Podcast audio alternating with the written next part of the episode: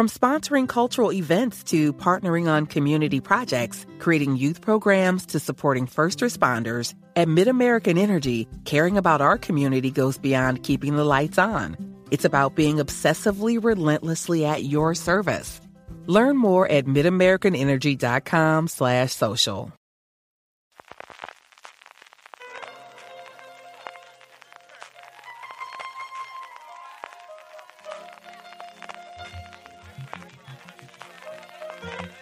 Estás escuchando Fuera de Series con CJ Navas. Bienvenidos a Streaming, el programa diario de Fuera de Series en el que un servidor CJ Navas te trae las principales noticias, trailers, estrenos y muchas cosas más del mundo de las series de televisión. Edición del martes 22 de noviembre con un vendaval, madre mía, de proporciones, pero vamos, mitológicas y casi épicas, la que tengo detrás. Espero que no se esté colando mucho por el micro, espero de verdad que no, ya intentaré pasar todos los filtros del mundo, aunque este vendaval que tenemos ahora mismo en Alicante no es nada comparado con el metafórico que está ocurriendo en Hollywood y con ello iremos dentro de un poquito, pero antes permíteme recordarte que si vas a comprar en Amazon en estos días de Black Friday, de Cyber Monday, de Navidades, si lo haces desde amazon.fueradeseries.com, a ti te costará lo mismo y a nosotros nos estarás ayudando. Y no solo en estas fechas, en cualquier momento del año, tus compras en Amazon, si las haces desde amazon.fueradeseries.com, a ti te costará lo mismo y a nosotros nos estarás ayudando. Os decía ayer que siendo la semana de Acción de Gracias en Estados Unidos, lo normal es que tuviésemos muy poquitas noticias desde el otro lado del charco. Madre mía que si me equivoqué.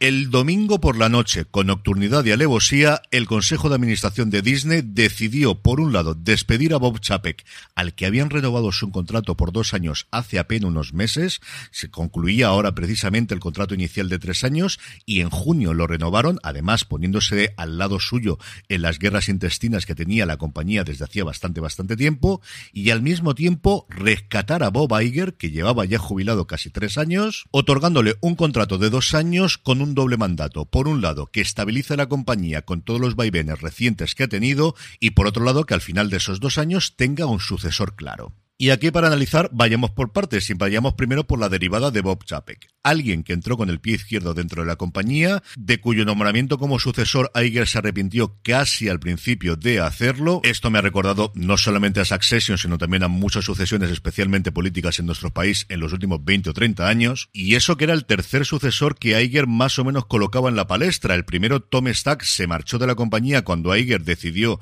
que no iba a tener sucesor Kevin Mayer sonó muchísimo, responsable de poner en marcha Disney Plus hasta unos meses antes de la marcha de Iger, y finalmente Chapek, que ha durado menos de tres años. Chape, como os decía, era alguien que no era visto con buenos ojos por la parte creativa de la compañía y por los artistas que le envuelven. Especialmente conocido fue el enfrentamiento que tuvo con Scarlett Johansson por el estreno de La Viuda Negra simultáneamente en Disney Plus y también en cines y una carta pública en la que se le acusaba prácticamente de avariciosa por querer ganar mucho más dinero en la época dura de la pandemia que reorganizó recientemente la compañía quitándole mucho peso a la parte creativa y con un lugar teniente suyo al mando de toda la parte artística, sin las divisiones tradicionales que había del estudio por un lado, de televisión, de streaming por otro, todo estaba dentro del mismo saco y como os digo, con alguien que no tenía tampoco buenas relaciones con la parte creativa de Disney, que con la promulgación de una reciente ley en Florida logró cabrear a todo el mundo del espectro político, primero más a la izquierda y después a la derecha, llegando a un enfrentamiento bastante serio con el gobernador del estado y futurible como presidenciable americano Ron DeSantis, pero lo que finalmente le ha matado como director, como CEO de Disney, han sido los últimos resultados trimestrales y esa pérdida de 1.500 millones de dólares en el mundo del streaming, que es algo que puso en marcha Iger. Y aquí vamos a la segunda parte y es qué puede hacer Iger, porque realmente Chapek, quitando esa reestructuración como os comento, todo lo demás lo que ha hecho es seguir la estrategia que había marcado Iger de apostarlo todo el streaming, pero es que el mundo ha cambiado mucho en los últimos dos años. ¿Qué puede aportar la vuelta de Bob Iger? Pues por un lado, a nivel de acciones, ha conseguido que se revalorizasen las acciones un 10%, aunque luego posteriormente la cosa se ha quedado un 6, 6,5% al cierre de la sesión. Por otro lado, recuperar la confianza de los trabajadores y de todo el mundo creativo que gira alrededor de Disney, que al final es en lo que siempre se había especializado. Y por otro lado, yo me aventuraría a que hacer lo que siempre ha hecho muy bien, que son compras, adquisiciones y fusiones. Ahí está Pixar, ahí está Marvel, ahí está Lucasfilm con Star Wars y con Indiana Jones, y más recientemente toda la compra de setenta y tantos mil millones de dólares que se hace de pronto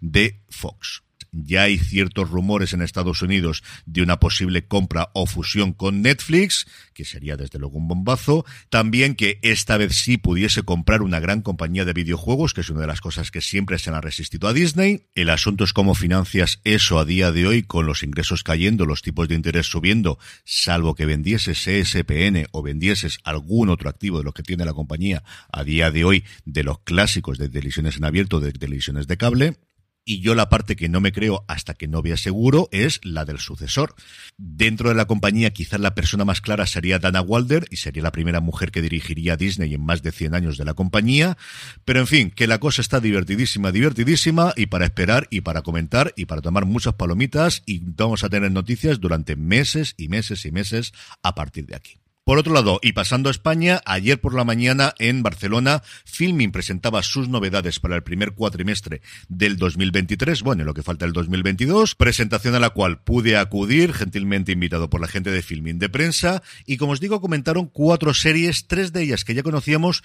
y una que me tiene absolutamente fascinado. Por un lado, Miguel Ángel Blanca, Berta Prieto y Belén Bareins hablaron de Autodefensa, que se estrena dentro de nada, el 29 de noviembre se estrenan los cinco primeros episodios y el 6 de diciembre los siguientes cinco, que tienen una duración muy variable. Se habló mucho allí de cómo un episodio tiene solamente cuatro minutos y os hablaré de ella seguro este fin de semana en Fuera de Series, que ya he podido ver los cinco primeros episodios. Por otro lado, Quique Maillo apareció para comentar que Oswald, el falsificador, se va a convertir en serie, se va a reformular el documental que ha sido el más visto de la historia de filming en tres episodios, llegará en enero de 2023 y contará con material inédito, parte del mismo grabado tras el estreno del documental y ver cómo Oswald ha vivido esta celebridad que le ha llevado a la resistencia o a ser entrevistado por Jordi Wild en The Wild Project. También acudieron las hermanas Joana y Mireia Vilapuch, las creadoras de Self Tape, una ficción de autobiográficos creada y protagonizada por ellas después de la popularidad que alcanzaron gracias a su participación en la serie Pulseras Rojas.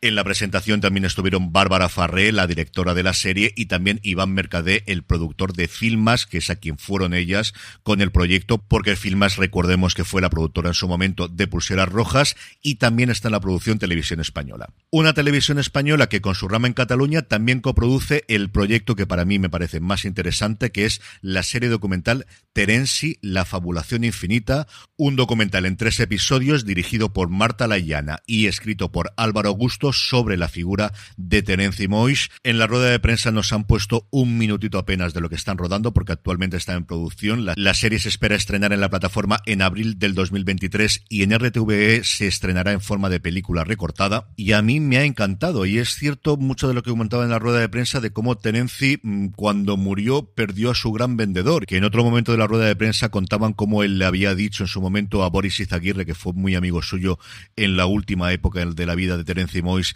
escritor puede serlo cuando tú quieras, pero superestrella solo lo puede ser una vez, y Terenzi, desde luego, después de ganar el planeta, se convirtió en ese personaje que poblaba las televisiones españolas y después ha desaparecido absolutamente, y me parece un grandísimo personaje para hacer un documental, igual que lo hemos tenido de Jesús Gil o de Ruiz Mateos o de Lola Flores. Tengo muchísimas, pero que muchísimas ganas de ver qué nos trae este Terenci, la fabulación infinita. Y por lo demás, dos noticias de estrenos aquí en nuestro país. Por un lado, TNT ha confirmado el estreno de la segunda temporada de Fantasmas, la versión americana, el próximo 16 de enero. Es una de las comedias que mejor ha funcionado en los últimos años en Estados Unidos. Siguiendo con comedia, pero en este caso en Netflix, Machos Alfa, la nueva serie de Alberto y Laura Caballero, los responsables de la que se avecina de Aquí no hay quien viva y del pueblo, llegará a la plataforma el 30 de diciembre esta serie sobre cuatro amigos cuarentones con Fernando Gil, María Herbás, Raúl Tejón, Kira Miró, Gorka Ochoa, Paula Gallego, el alicantino Fele Martínez, Raquel Guerrero o Virginia Rodríguez. En cuanto a trailers, hoy dos de películas para plataformas. Por un lado, Prime Video ya ha mostrado el de Mañana es hoy, la comedia de Nacho Gebelilla protagonizada por Carmen Machi y Javier Gutiérrez, una especie de regreso al futuro al revés, en el que la familia Gaspar viaja del verano de 1991 a nuestro 2022 y que se verá en la plataforma de Amazon el próximo 2 de diciembre. Y en Apple TV Plus Hacia la Libertad o Emancipation en su versión original, que es para lo bueno y para lo malo la película de Will Smith después del bofetón de los Oscars, era la gran apuesta que tenía Apple para poder repetir el éxito con Coda del año pasado. La película está dirigida por Anton Fuqua, el responsable de Training Day o de Equalizer, el tráiler tiene una pinta espectacular. A partir de ahí el recorrido que pueda tener en premios dependerá mucho de las ganas que tenga Hollywood de perdonar a Will Smith. En cuanto a estrenos, hoy solamente tenemos uno, mañana tendremos bastante más. Filming nos trae la segunda temporada de Cara a Cara. Y terminamos como siempre con la buena noticia del día y es que ya sabemos quién acompañará a Nkuti Wadwa, el nuevo doctor de Doctor Who, como nueva compañera, será Millie Gibson, que encarnará a Ravi Sunday, una Millie Gibson que es conocida en el Reino Unido fundamentalmente por formar parte desde el 2019 de uno de sus culebrones eternos, Coronation Street, pero que también ha hecho alguna que otra participación en dramas de la ITV y de la BBC, y al mismo tiempo parece que se confirma que la nueva temporada llegaría en noviembre de el año que viene y que como recordaréis podremos ver si no pasa nada en España a través de Disney Plus. Y con esto concluimos streaming por hoy. Recordad para vuestras compras en Amazon, si lo hacéis desde amazon.fueradeseries.com, a ti te costará lo mismo y a nosotros nos estaréis ayudando. Volvemos mañana miércoles. Gracias por escucharme y recordad, tened muchísimo cuidado y fuera. Woodhouse Nissan offers a variety of SUVs and crossovers to fit your lifestyle. Whether you're looking for an SUV with high towing capability or a crossover with all wheel drive, you can expect a variety of safety features, plenty of seating, ample cargo space, and innovative design to tackle virtually any adventure. Explore the Nissan lineup of SUVs and crossovers featuring Rogue, Rogue Sport, Kicks, Murano, Pathfinder, and Armada. Visit one of our two Nissan locations or shop online at woodhouse.com. Progress is your Restaurant on People's Drive and 124th